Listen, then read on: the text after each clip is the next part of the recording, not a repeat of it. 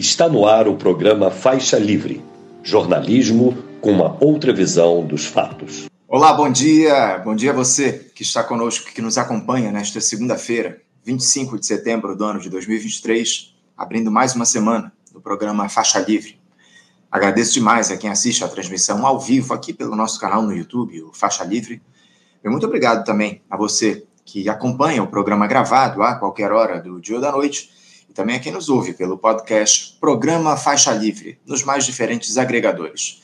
Lembrando sempre que Faixa Livre é uma produção da jornalista Cláudia de Abreu, auxiliada por Isaac de Assis e pela jornalista Ana Gouveia. Semana aí começa com grandes expectativas, né? Primeiro, em relação a esses desdobramentos de uma suposta delação premiada do coronel Mauro Cid, onde ele coloca os ex-comandantes das Forças Armadas no centro de um plano golpista urdido por Jair Bolsonaro, a CPMI do 8 de janeiro vai ouvir amanhã o general Augusto Heleno, foi ex-ministro da gestão passada, e deve votar essa, esses dias um pedido de convocação do almirante Almir Garnier, que, segundo o ex-ajudante de ordens, teria colocado as tropas da Marinha à disposição para essa intentona. E também o próprio Mauro Cid pode ser convocado lá pela CPMI. Há também o aguardo em Brasília das escolhas do presidente Lula dos nomes, tanto para a Procuradoria-Geral da República, como para o Supremo Tribunal Federal, né? São muito importantes essas indicações que o Lula vai fazer ao longo dos próximos dias para o país. A repercussão desses temas e de outros assuntos ficará a cargo, na edição de hoje, do professor de História Contemporânea da Universidade Federal Fluminense, a UF, Daniel Arão Reis. Daqui a pouquinho ele vai estar aqui com a gente. Um tema que nunca sai de pauta aqui no Faixa Livre é a violência policial em regiões periféricas, infelizmente. E hoje nós vamos analisar esses absurdos cometidos pelo Estado a partir do viés econômico. A socióloga e coordenadora adjunta do Centro de Estudos de Segurança e Cidadania, o SESEC, Mariana Siracusa, vai trazer os números da pesquisa Favelas na Mira do Tiro Impactos da Guerra às Drogas na Economia dos Territórios onde um estudo onde fica claro os amplos prejuízos provocados pelo embate ao dito crime organizado através do tiro. Uma entrevista interessante daqui a pouquinho. Hoje eu também converso com a doutora em Ciência Política pela Universidade de São Paulo, USP, e professora de Defesa e Gestão Estratégica da Universidade Federal do Rio de Janeiro, a UFRJ, Adriana Marques, falando a respeito de como essas denúncias do Cid impactaram os militares os motivos que levaram o comandante do Exército, à época, a não dar voz de prisão a Jair Bolsonaro quando ouviu aquele plano golpista, enfim. Também se as Forças Armadas ainda são capazes de dar um golpe aqui no nosso país. Questões fundamentais para entendermos essa dinâmica de golpe que se colocou no país ao longo dos últimos tempos. Já já a gente vai conversar com o professor Adriano. Para finalizar a edição de hoje, vamos bater um papo com o secretário-geral do Sindicato dos Professores do município do Rio de Janeiro e região, o Simpro Rio, Afonso Celso Teixeira. Eles estão relançando o livro O Mantra, onde conta a história de um professor que adoece por conta de anos trabalhando em uma jornada estafante. Algo muito comum aos professores aqui no nosso país, né? E uma obra que mostra o drama da saúde mental para uma categoria que é até certo ponto ignorada nesse sentido. Ele vai tratar desse tema a partir da sua experiência de mais de 30 anos de magistério, um assunto que precisa ser aprofundado. E é o que a gente vai fazer na edição de hoje. Faixa livre sempre com temas relevantes, com informação e análise aprofundadas para você.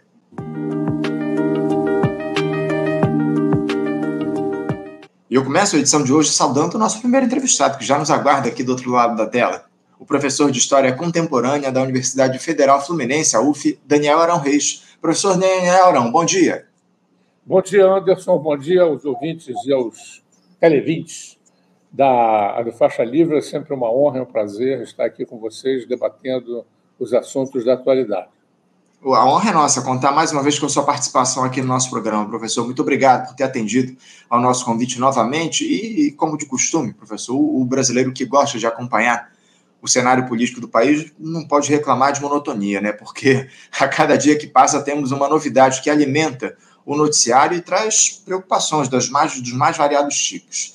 Dessa vez, a, a notícia mais recente de que o tenente-coronel Mauro Cid ele teria delatado à Polícia Federal que os comandantes das Forças Armadas tiveram uma reunião com o Jair Bolsonaro logo após a eleição do ano passado, a eleição presidencial, onde eles teriam escutado a proposta de um golpe de Estado. E o que é mais estarrecedor é que o comandante da Marinha à época, o almirante Almir Garnier, teria colocado as suas tropas à disposição para embarcar nessa aventura golpista. Era algo que nós já imaginávamos, né, professor Daniel, que poderia ter acontecido, dado o dos fatos. Mas parece que agora fica cristalizado, caso, claro, o Mauro Cid comprove essas acusações, a realização dessas reuniões. Na verdade, parece que foi mais de uma, né? Enfim, e o teor desses encontros. Professor Daniel, como é que o senhor vê tudo isso, essas revelações aí do ex-ajudante de ordens do Jair Bolsonaro? O golpismo foi verbalizado abertamente aos militares pelo jeito, né? Olha, Anderson, eu, eu sempre que me refiro a, a, a essas chamadas delações, eu faço questão de registrar o meu repúdio a essa forma é, inquisitorial né, é, de extrair confissões dos acusados, né, sejam de direita ou de esquerda. Eu acho que realmente essa lei da delação premiada, que foi infelizmente sancionada pela presidente Dilma Rousseff, né, já lá longe, em 2013, se não me engano, é, copiando um, um modelo perverso que existe nos Estados Unidos e que é, passou a ter plena aplicação aqui no, no Brasil é, sempre que isso implica um, uma pessoa de direita, a esquerda se rejubila, e o contrário, né? quando envolve uma pessoa de esquerda, a direita fica muito contente, mas é um, um procedimento, é um, é um, é um dispositivo né? desmoralizante. Né? Você incentivar delações, né? o país vai se tornando um país de delatores e delatoras. Né? Isso é muito lamentável. Acho que a, a, a, a função da polícia e da justiça é exatamente investigar. Né? E, e, e, desde a Revolução Francesa que se, se estabeleceu esse princípio que a, a confissão uh, não deve ser tomada como prova, né? porque quando ela acontece é porque realmente a pessoa está é, pressionada de alguma maneira ou de outra. Então, quero registrar primeiro esse, esse repúdio. Né? Em segundo lugar, entrando no mérito da tua questão, eu penso que essa, essa questão das Forças Armadas ela, ela é a culminância de um processo. Não sei se por um, um vício de, de ofício, né, como historiador, a gente sempre tende, quando acontecem os fenômenos é, políticos ou de qualquer outra natureza, é, é considerar a história que, que precede né, os fenômenos que a gente está considerando. Nesse caso concreto, né, há, uma, há uma longa história, desde a aprovação da Constituição em 1988, é, a rigor, desde as fases finais do processo de é, restauração da democracia no Brasil, que os governos progressistas, sucessivamente eleitos, né, é, adotaram uma política de conciliação com os, os, as tendências de extrema-direita nas Forças Armadas. Né? Essas tendências foram se acumulando com o tempo. Né? É, a, a, gente se lembra bem pouco antes das eleições de 2018, o famoso bilhetinho lá do, do, eh, do general Vilas Boas, então considerado um, um profissional, né? é, e que eh, depois que foi publicado a sua, o seu relato autobiográfico, ficou muito claro que é um homem de extrema direita, é um homem que vive ah, obcecado com a guerra cultural, com a guerra híbrida, né? E, e, então, o que nós uh, observamos, Anderson, é que ao longo do tempo, os oficiais do Exército, da Marinha e da Aeronáutica são formados né, numa perspectiva de Guerra Fria, são formados numa, numa perspectiva polarizada, né, é, que cultiva ainda a, a, a, problemática do inimigo interno. Né, é, desistiram de, de, de, se dedicar à defesa do, do, território brasileiro, que é a sua missão principal, né, e, e, passaram a cultivar esses preconceitos, essas referências né, da, da, é, da guerra híbrida e do inimigo interno. Então, é, é enquanto o, a República não for capaz né, de intervir na formação é, dos oficiais do Exército, da Marinha e da Aeronáutica, essa coisa vai estar pairando sobre o Brasil. E, e, e, e vão ser questões de, de, oportunidade, de circunstância, que é, é, nos levarão a evitar a perpetração de golpes de Estado. Eu acho que é, ou, ou, ou, ou, a República ou as lideranças civis né, têm a coragem cívica né, de intervir nesse processo né, e, e, realmente impedir é, que os militares continuem sendo é, é, formados nessa perspectiva, é, numa perspectiva de tutores da República, é, ou, ou, isso acontece ou a gente vai estar à mercê disso. Então, realmente não me surpreende não me surpreende. O, o, que me surpreendeu mais foi a não concretização do golpe. Né? Quer dizer, porque realmente a gente esteve à beira é, de sofrer um, um, golpe de Estado durante esses anos todos. Né? O, o, Bolsonaro é, desempenhou um papel é, pernicioso desse ponto de vista, evidentemente, radicalizando, né? mas é de, é, é de, se, de se lembrar né, que antes de se candidatar à presidência da República, ainda como deputado federal, o Bolsonaro frequentava constantemente as formaturas dessas academias militares, promovendo né, discursos de ódio, discursos de intolerância, radicalizando, né, e as autoridades civis olhavam aquilo passivamente, né, olhavam aquilo sem intervir, sem sem a tomar providências, né? adotando a, a, atitude do avestruz, né? que enfia a cabeça dentro da terra, esperando com isso evitar a catástrofe que está é, se, se avizinhando né? e se avolumando. Né? Então, eu acho que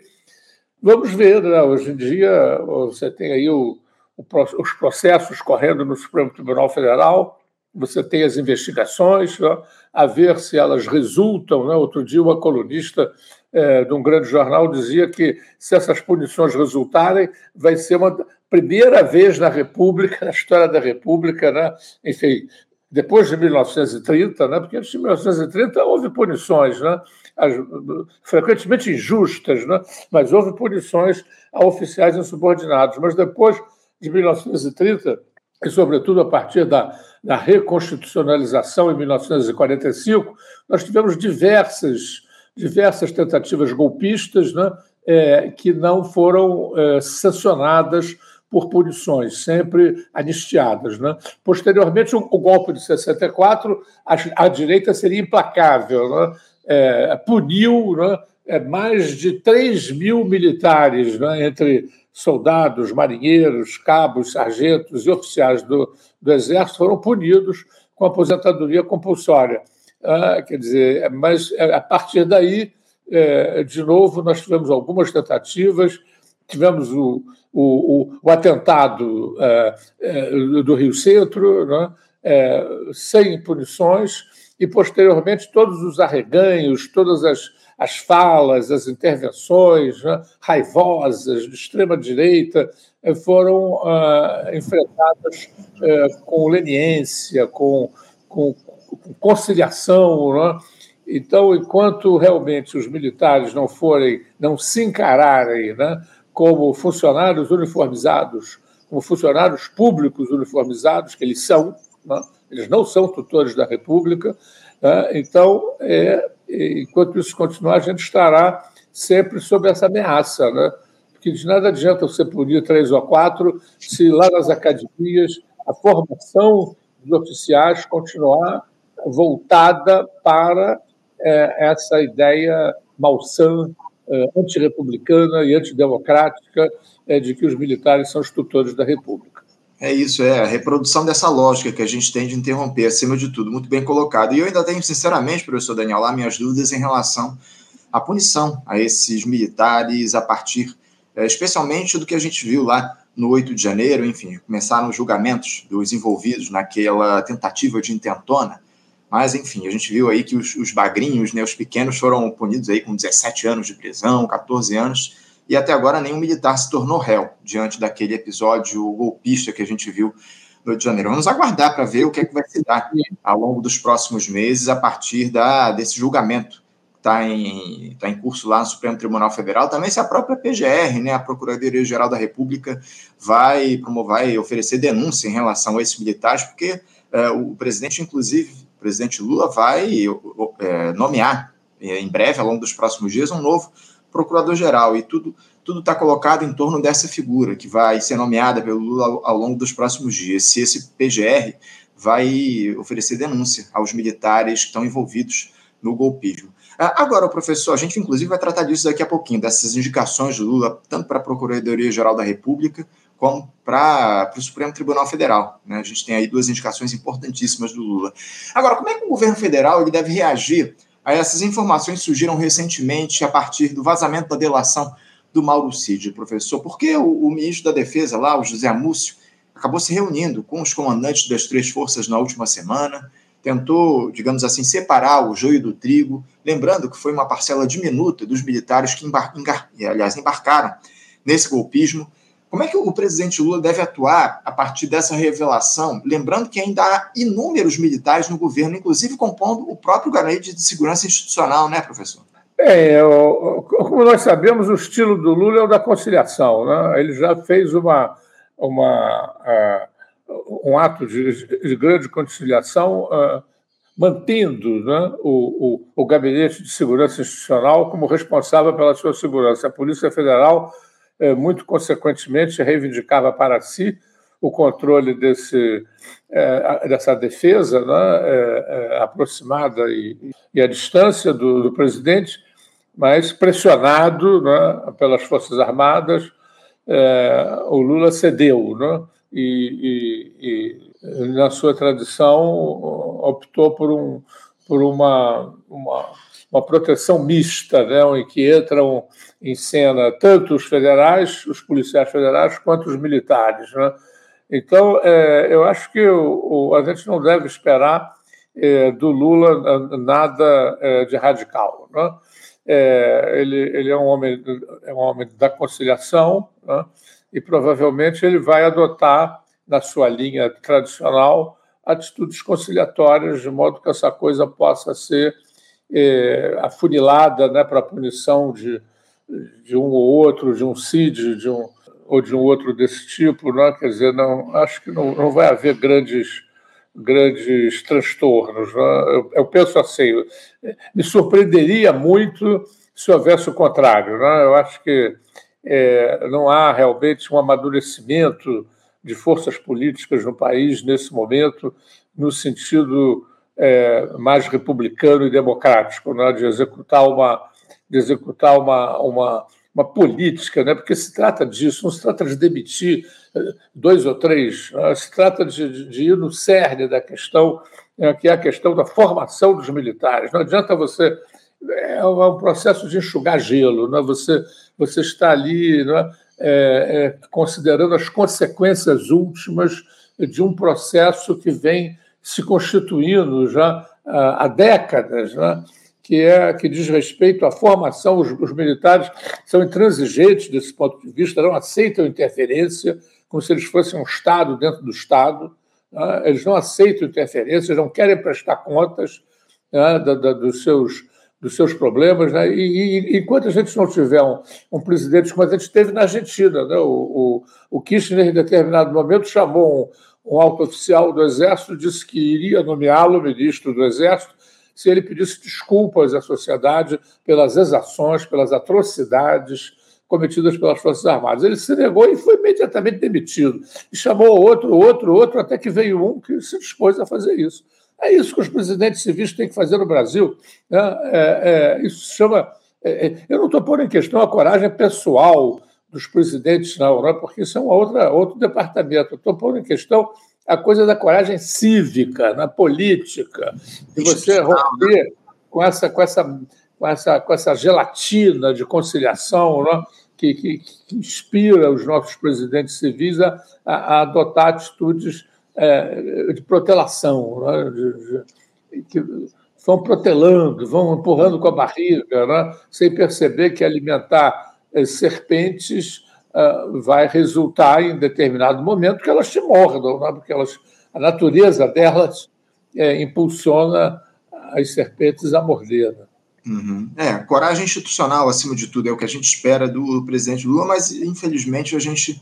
Eu, eu não acredito que ele vá romper com essa lógica uh, dos militares. Né? Ele devia ter tomado uma atitude já lá no 8 de janeiro. Essa é a grande questão. Deveria ter se colocado de maneira mais firme, né? mas tentou conciliar lá, enfim, mudou lá o comandante do exército. Agora, o Daniel, dá para dizer que essa negativa é, de um dos comandantes, porque nessa delação, nessas informações que vazaram na delação do Mauro Cid, surgiu a notícia de que o comandante do Exército, na época, o general Gomes Freire, ele teria negado se colocar é, diante desse, desse golpismo que foi promovido ou que foi sugerido pelo Bolsonaro. Dá para dizer que essa negativa do, do Gomes Freire é, em entrar nessa onda golpista, de alguma forma fortaleceu a democracia no Brasil, como algumas pessoas querem vender, Daniel? Eu diria que enfraqueceu o golpe, né? mas para fortalecer a democracia, a gente tem que intervir mais fundo. Né? A gente tem que intervir, como já reiteradamente expus, tem que intervir na formação dos militares. Né? Quando você menciona a conciliação do Lula em relação aos fatos lá do, do, do 8 de janeiro, é, em dezembro houve aquela ação absurdamente agressiva das forças de extrema-direita, inclusive com um atentado tendo sido organizado né, lá junto ao Aeroporto Internacional de Brasília, e não se fez nada. Né? E se você vai recuando no tempo, você vai ver as, as, as coisas se reproduzindo. Né? De sorte que eu acho que. É, eu, eu, me pergunto, né? É, não houve golpe, é, Bom, nós temos que sempre nos, nos regozijar com isso. Né?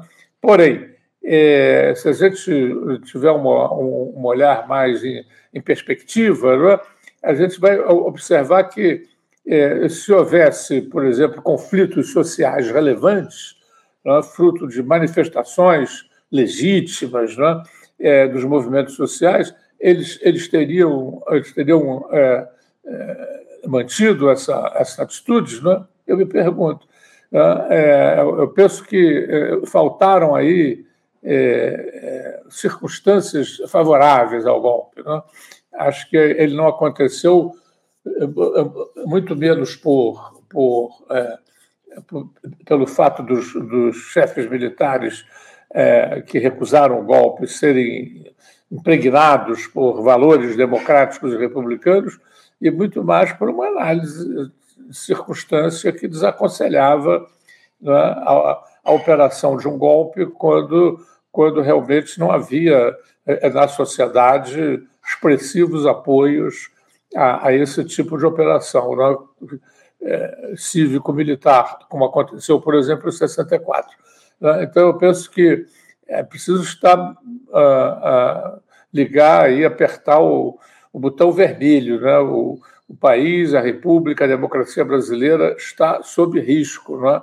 não foi o fato de que um, um, um, eventual golpe foi detido ou não foi encaminhado, não foi processado, que nós devemos é, abaixar a guarda, que nós devemos é, considerar que a democracia está é, consolidada, né? como, foi, como foi o hábito de muitas lideranças políticas inclusive a Dilma Rousseff, inclusive o próprio Lula, entre outros, né, Fernando Henrique Cardoso, que se cansaram de dizer que a democracia no Brasil estava consolidada, e a gente viu que isso não era fato, primeiro com a eleição do Bolsonaro e depois com todo tipo de é, atitude, com todas as políticas adotadas pelo Bolsonaro que levaram o país à beira de um novo golpe de Estado depois das eleições fracassadas aí é, do Lula.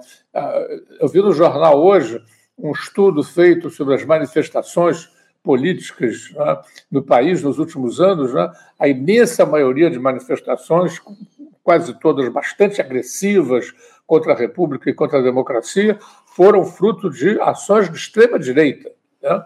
As esquerdas estão fragmentadas, estão desmobilizadas, estão é, desconfiadas da sua própria força, da legitimidade das suas, das suas reivindicações, encontram-se num estado muito muito catatônico, né? muito passivo. Né?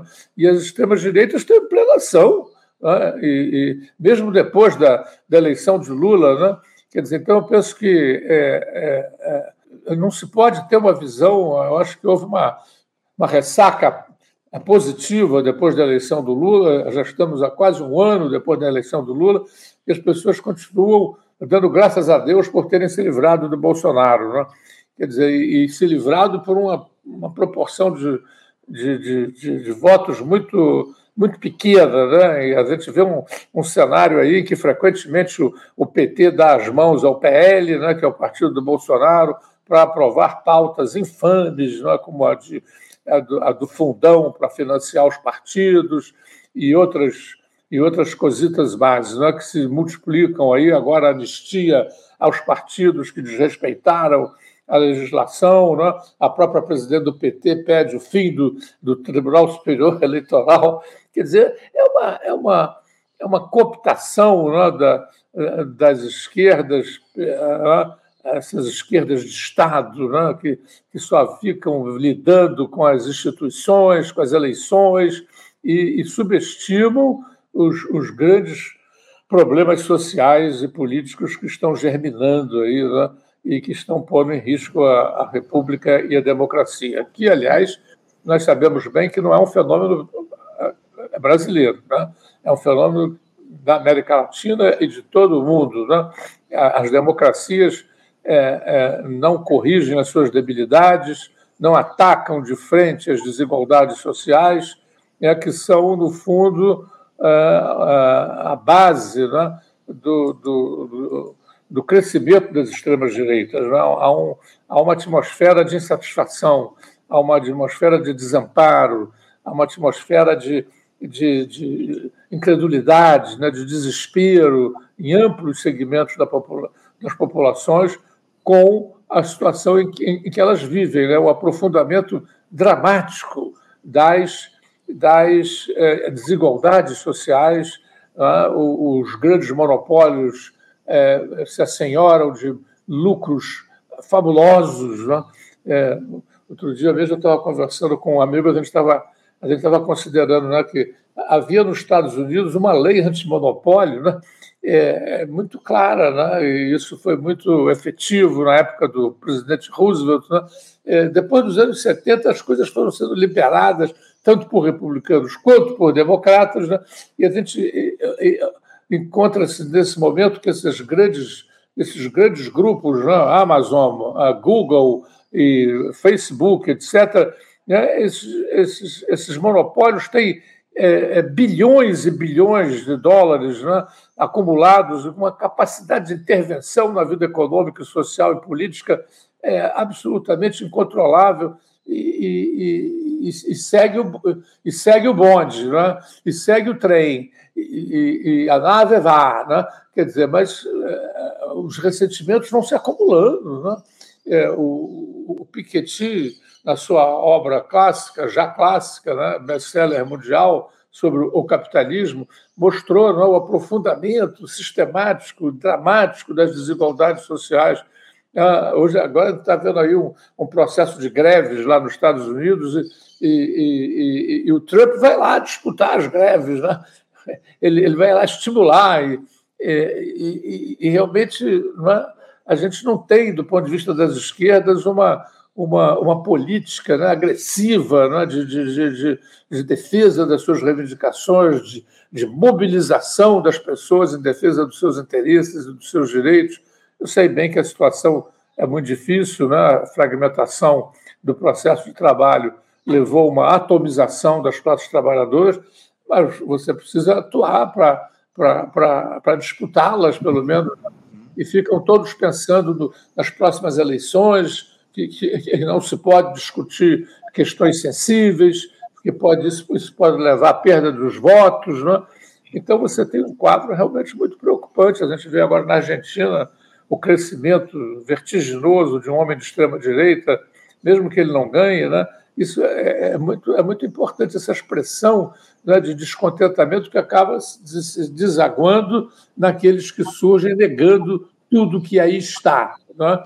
É, é, é, uma situação muito preocupante, realmente. É, é o, o, quadro é muito preocupante. O senhor falou a respeito dessa questão da democracia, os nossos espectadores aqui muito atentos fazem, fazem aqui comentários relevantes. Eu vou trazer até alguns deles aqui. Ó. Michel Mota diz aqui: a democracia nunca está consolidada. O preço da liberdade é a eterna vigilância. Já Luísa Copters, ela diz aqui, ó, é, tem democracia na fábrica? Questionamentos dela. Aí depois ela diz aqui, ó, tem democracia nas empresas? Tem democracia na imprensa? No campo?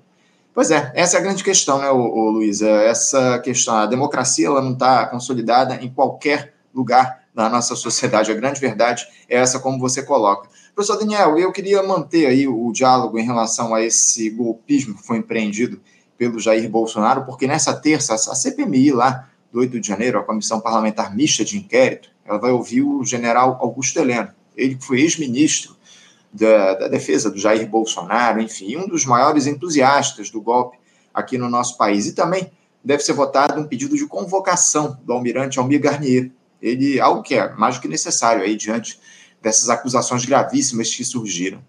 Ou seja, o, o Daniel, a CPMI que foi convocada pela oposição, que foi construída pela oposição para tentar comprometer o governo Lula em relação à tentativa de intentona, parece aí que tem tudo para colocar contra a parede de vez esses bolsonaristas. Essa não, não, deu muito certo essa estratégia aí dos parlamentares aliados ao Jair Bolsonaro, né, Daniel? É verdade. Essa, essa, essa comissão parlamentar de inquérito ela tem registrado alguns, alguns avanços, né? mas eu penso que eu, eu não estou muito otimista em relação a esses depoimentos, não. Eu penso que de modo geral, a, a, a, tradição desses depoimentos tem sido ou os acusados se mantêm, se mantêm em silêncio, o que lhes é garantido por lei, ou, ou eles é, fazem intervenções xoxas. Né? Isso, isso, impressiona muito nessas lideranças de extrema-direita, a sua falta de caráter. Né?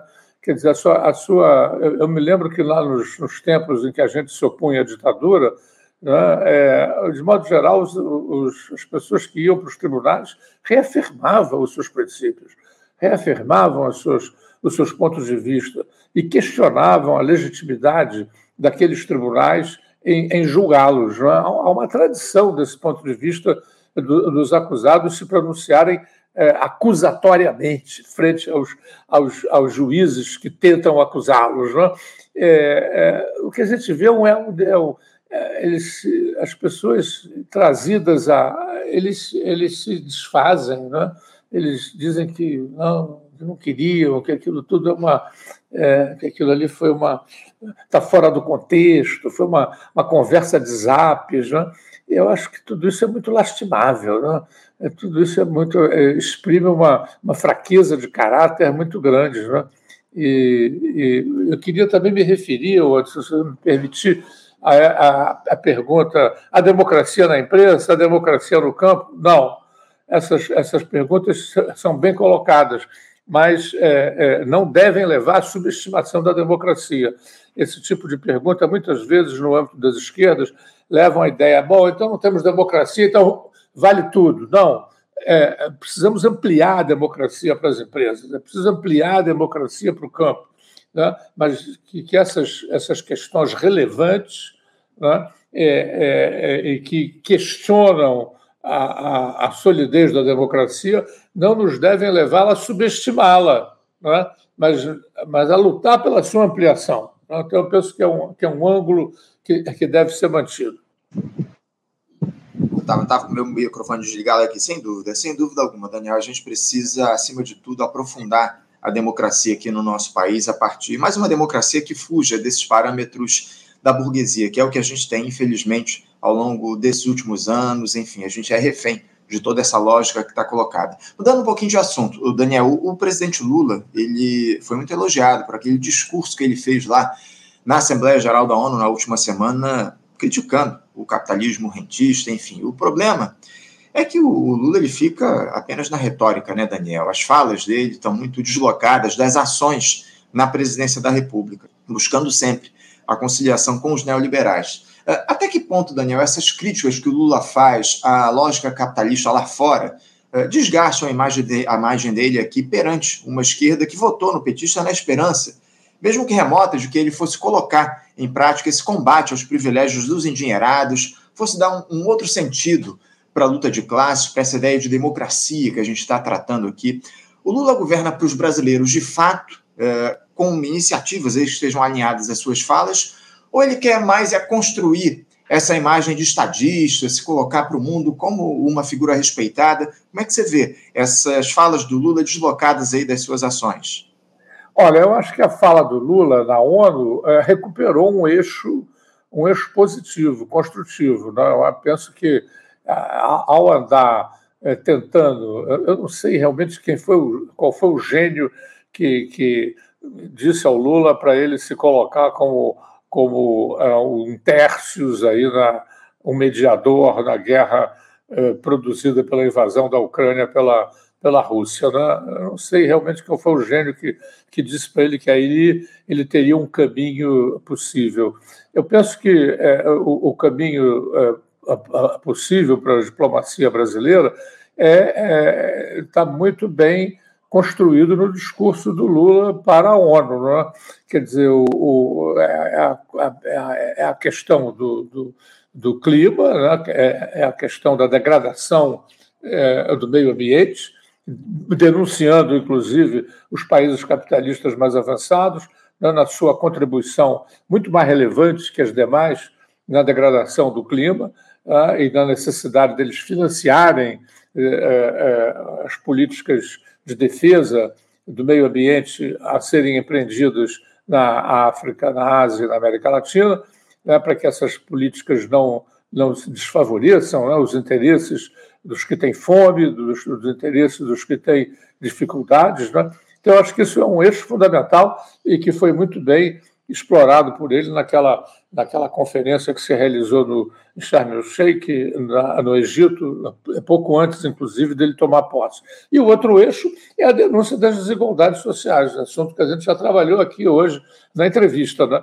Quer dizer, eu acho que são, são os dois a luta contra a fome e pela preservação da terra. Né? São dois grandes eixos que devem informar. Eu, eu acho que, que o Lula, nesse caso, foi feliz. Né? Ele, ele, bem assessorado, né? ele construiu um discurso enfatizando esses dois eixos que eu acho que projetam realmente o Brasil o Brasil no, no mundo. Né?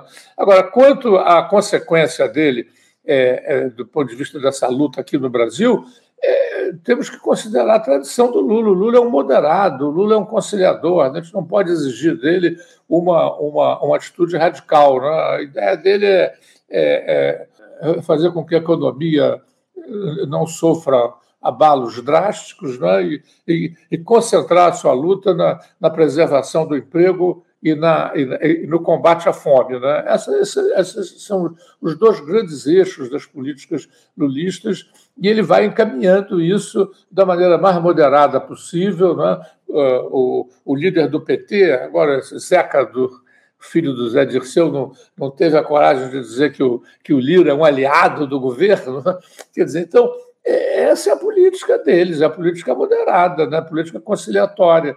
Né? É, eu penso que as pessoas que têm crítica ao Lula têm que investir nos movimentos sociais, têm que investir na, na articulação se os movimentos sociais não ganham musculatura, se eles não são capazes de fazer as manifestações que as extremas-direitas têm feito, né, é, desaparece um fator de pressão fundamental é, sobre o governo Lula. Né? Não adianta ficar na crítica ao Lula como se ele fosse capaz, como se nós dependêssemos do Estado, como se as forças populares dependessem do Estado né? para fazer com que os seus interesses avancem. Né? É, é claro que, o, que o, o, o, ganhar o Estado para, para as suas posições é muito interessante, mas é, sem que a, a, a, você manifeste força na esfera social? Sei que, é, que, que as forças populares, se elas não ganham né? Força de pressão, como esperar que o, que o governo Lula vai ter uma, uma, uma decisão, uma política, uma inclinação a favor das forças populares. Né? É, uma, é, uma, é, um, é, uma, é um sonho de, de uma noite de verão, né? querer que essas coisas aconteçam. É, eu penso que, inclusive, é, se, se me permitem a ousadia, eu gostaria muito de ouvir, né? eu sou um, um fiel aqui, é, ouvinte da, do Faixa Livre, né? a, gente ouvir mais lideranças populares, né, para que elas consigam interpretar essa fragmentação, né, o que, que se está uhum. fazendo né, para, para contrarrestar essas, essas manifestações de, de, de, de desamparo, né, de, de, desmobilização. Né. é, os desafios que têm se apresentado. Né? Eu acho que a gente entender melhor é, é, isso é mais importante do que ficar na expectativa de que o Lula adote atitudes mais radicais. Né? Não vai adotar, né? não, não adotou até hoje, está é, com 75 anos, né? não é razoável imaginar que ele vai adotar. Né? Ele só vai ter essa. É, se adotar, vai ser sob pressão popular. Né? E disso é que se trata, né? de entender as, desrazões que fazem com que a pressão popular não se manifeste e como, e como é, estimular essa pressão a que ela se manifeste. É, há, há, muita gente que defende, Daniel, que o próprio Lula lidere aí essa mobilização popular aqui no nosso país, que ele faça o chamamento dos movimentos sociais, que muitos deles estão aliados aí, alinhados ao Partido dos Trabalhadores há bastante tempo. E essa é uma das críticas que a gente faz aqui no programa, essa falta de independência de alguns movimentos sociais que estão alinhados ali a determinados projetos político-partidários. Uh, há quem defenda que o Lula tome a frente dessa discussão, desse debate e faça essa unidade, construa essa unidade junto à população. Você não acha que isso é papel do Lula enquanto principal liderança política do país? No, eu acho que isso não está de acordo com a história do Lula. O Lula teve uma, um, uma, um, um início, né, lá no final dos anos 70, início dos anos 80, que ele despontou como um grande líder popular né, a favor das reivindicações dos movimentos sociais, favor... mas desde o início, ao mesmo tempo, ele já se mostrou um conciliador, né? um homem muito mais é, é, voltado para a conciliação do que pela, pela defesa radical dos interesses. Agora, ele tem uma grande comunicação e se tornou um, um líder popular de grande expressão no Brasil e na América Latina e, e, em todo o mundo. Né? Agora, a característica dele é essa, né? é, uma, é, uma, é, é, é a característica da conciliação. Né? Essa, essa é a característica dele. A gente, a gente não pode, não pode né? a, famosa piada lá do, do Barão de Tararé, né? de onde a gente menos espera, não virá, as coisas não virão. Né? É, então, eu penso que esperar que o Lula faça um chamamento às classes populares para que se mobilizem. Né? Aliás, essa, essa, esse tipo de, de reflexão é um tipo de, é um tipo de reflexão muito a reboque do Estado. Né? Quer dizer, a ideia de que o, que o Estado nos protege, de que o Estado nos, nos ajuda, de que o Estado nos auxilia. Né? É, essa expectativa, essa atitude expectante em relação ao Estado ah, tem uma certa lógica, porque a partir do Estado realmente vieram, vieram importantes referências né, é, para os movimentos sociais, porém, sempre que vem alguma coisa do Estado, é, vem também acompanhada de controles. Né? O Estado não há. Papai Getúlio, quando, quando, quando formulou a, a, consolidação das leis do trabalho em 43, né, que realmente registrava um conjunto de, de, de, de proteções né, é, para reivindicações históricas dos, das classes trabalhadoras, fez acompanhar aquilo por controles estritos, né, empreendidos pelo Ministério do Trabalho, sempre assistido pela polícia política, né, para, para eh, reprimir as manifestações que saíssem da linha. Então, é, isso, isso é uma característica né, é, é, muito presente é, e, e, aqui na história do Brasil e fez com que os movimentos sociais tendessem muito ao longo do tempo a ficar numa atitude de expectativa em relação ao Estado. Né? É bom que, que é, é, isso, isso seja superado. Isso é preciso ser, os, os, movimentos sociais têm que, têm que ganhar uma, uma, uma autonomia, né? é, é, é pressionar o Estado, né? evidentemente, é, mas em função da, da própria força. Né? Então, eu penso que é um equívoco ficar na expectativa de que o Estado, de que seus líderes vão resolver os problemas é, é, dos segmentos populares da sociedade brasileira. A esses segmentos populares cabe a auto-organização, cabe a pressão autônoma né, para que realmente o Estado possa se curvar a favor dos seus interesses. Sem dúvida, sem dúvida alguma, muito bem colocado. Para a gente fechar aqui o nosso papo, Daniel, que eu já até ultrapassei aqui o tempo da nossa entrevista, eu queria falar contigo a respeito dessas indicações que o Lula tem a fazer lá para a Procuradoria-Geral da República, né, para a PGR e também para o Supremo Tribunal Federal. Né? O Lula acabou reduzindo, inclusive, aí, o ritmo de viagens dele, foi muito intenso ao longo desses quase nove meses de mandato. Inclusive, o presidente vai passar por uma cirurgia aí na próxima sexta-feira, ao que tudo indica, uma cirurgia no quadril. É, mas o, o, Lula tem, ao longo desses próximos dias, Daniel, duas indicações. Uma para liderar a Procuradoria-Geral da República, alguém que vai ficar no lugar do Augusto Aras, e também para essa vaga no Supremo Tribunal Federal para substituir a Rosa Weber a partir da semana que vem, ela que se aposenta conta da idade, chega aos 75 anos e tem a aposentadoria compulsória. Eu queria que você falasse um pouco sobre essas indicações, né? Porque lá para PGR há dois nomes favoritos aí, que são o subprocurador-geral da República, o Antônio Carlos Bigonha, e o vice-procurador-geral eleitoral, o Paulo Gonet. Já para o Supremo Tribunal Federal, parece que a, a bola da vez é o nome do Flávio Dino, ministro da Justiça e Segurança Pública. Inclusive, há muitas críticas em relação ao nome do, do, do Dino, porque ele já não está na magistratura aí há duas décadas, enfim, dizem aí muito que ele é um político ao invés de ser um advogado, já deixou de ser advogado há muito tempo. Eu queria que você falasse um pouco sobre essas indicações. É, se você vê o nome do Flávio Dino como o, o mais é, relevante nesse momento para o Lula indicar para o STF, há uma demanda aí de uma, da indicação de uma mulher negra lá para a Suprema Corte para substituir uma outra mulher, enfim, também a importância dessa indicação do Lula para o comando do Ministério Público, para a Procuradoria-Geral da República. Como é que você vê essas indicações e o que elas representam para o país ao longo dos próximos tempos, Daniel? Olha, é, quanto à Procuradoria, eu, eu, eu, sou favorável àquela, àquele método anterior das listas tríplices, né? Que o Lula parece que abandonou, acompanhando nesse movimento o, o, o movimento do Bolsonaro e do FHC. Né? que eram movimentos muito mais conservadores. Eu acho que é razoável que a Procuradoria tenha essa capacidade. Né? Eu, eu, eu gostaria que isso fosse transformado em lei, né? que, a, que os procuradores façam uma, uma, uma lista tríplice e o presidente escolha uma, um dos indicados. Né? Eu, eu penso isso porque é, eu, eu, eu creio que a Procuradoria ela deve ser um, um, um, o espírito com que ela foi criado muito positivo, muito construtivo pela nossa Constituição, foi criar um, um contrapoder, né? foi criar um, um, um, instrumento de controle. Né?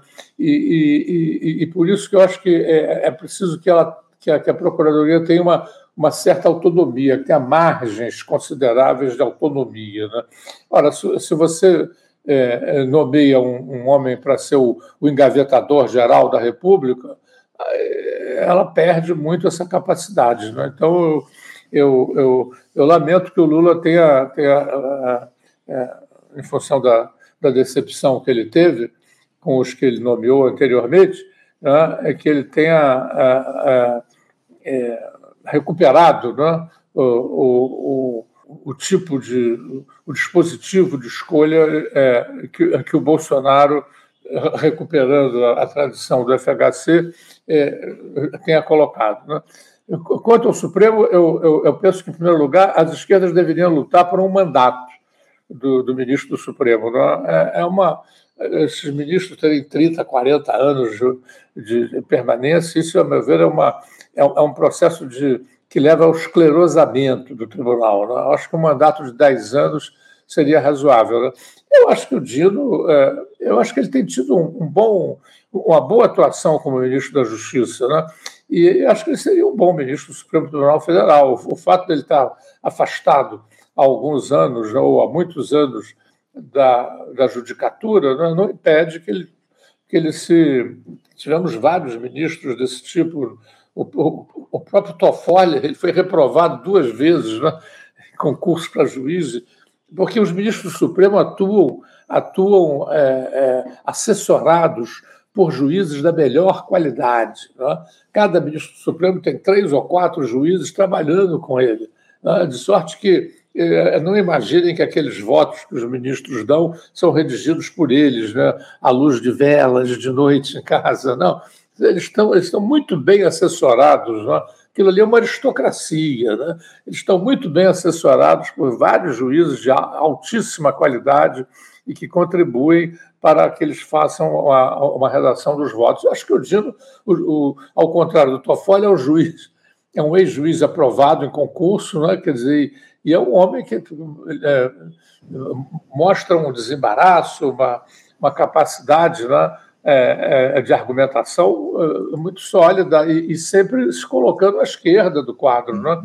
e não à direita, né? como o caso desse homem que anterior que foi que foi indicado pelo Lula, o, o mérito dele foi defender o Lula, foi defender o Lula, um homem identificado com os evangélicos, né? isso é, é realmente uma tristeza. Né? Você vê, a, esse homem vai ficar 40 anos lá, né? Nós todos vamos morrer e ele vai continuar lá no Supremo Tribunal Federal. Quer dizer, realmente é uma, é uma, é, é uma coisa lastimável. Né? Então, eu, eu, eu só acho que, que, que, a escolha do Dino é uma boa escolha, porque não, no quadro atual que a gente tem. Né? É, agora, é, lutando para que você tenha realmente. O, acho que o, que o, PT e os partidos de esquerda deviam apresentar projetos de lei limitando né, o, o, mandato dos, dos juízes. Né? Há 10 anos, é um, senão os, as pessoas vão ficando que nem lá uma, uma juíza do Estado, lá nos Estados Unidos que estava, já tinha feito 90 anos, estava visivelmente caducando né, e não queria renunciar e acabou morrendo eh, com o Trump, o presidente da República. O Trump, então, designou um homem de extrema-direita para a Suprema Corte lá dos Estados Unidos. Acho que o, o mandato realmente é muito, é muito importante para impedir o esclerosamento né, das, das, dos juízes nomeados para a, a nossa Corte Suprema. É, essa proposta, inclusive, chegou a ser cogitada lá no Senado, mas parece que, que ficou de lado, pelo menos momentaneamente. Vamos ficar de olho para ver se vão, vão se levar à frente essa possibilidade aí de um mandato os magistrados do Supremo Tribunal Federal. Professor Daniel Arão Reis, eu quero agradecer demais a sua presença abrindo a semana aqui nas entrevistas do nosso Faixa Livre. Muito obrigado por ter aceitado o nosso convite mais uma vez. A gente certamente vai voltar a conversar em breve aqui no nosso programa. Muito obrigado, professor. Desejo uma ótima semana e deixo o meu abraço. Sou eu que agradeço, Anderson, mais uma vez o seu convite. Muito obrigado. Um abraço, professor. Até a próxima. Conversamos aqui com Daniel Arão Reis, professor Daniel Arão Reis, professor da, da, de História Contemporânea da Universidade Federal Fluminense e comentarista histórico aqui nosso no Faixa Livre. Você, ouvinte do Faixa Livre, pode ajudar a mantê-lo no ar. Faça sua contribuição diretamente na conta do Banco Itaú, agência 6157 conta corrente 99360, dígito 8. Esta conta encontra-se em nome do Sindicato dos Professores do Município do Rio de Janeiro e região, o Simpro Rio, uma das nossas entidades patrocinadoras, mas seus recursos são destinados exclusivamente para o financiamento do nosso programa. Você pode fazer sua doação de qualquer valor, utilizando também a nossa chave Pix, que é ouvinte@ programafaixalivre.com.br. Sua contribuição é fundamental para a manutenção desta trincheira progressista no ar.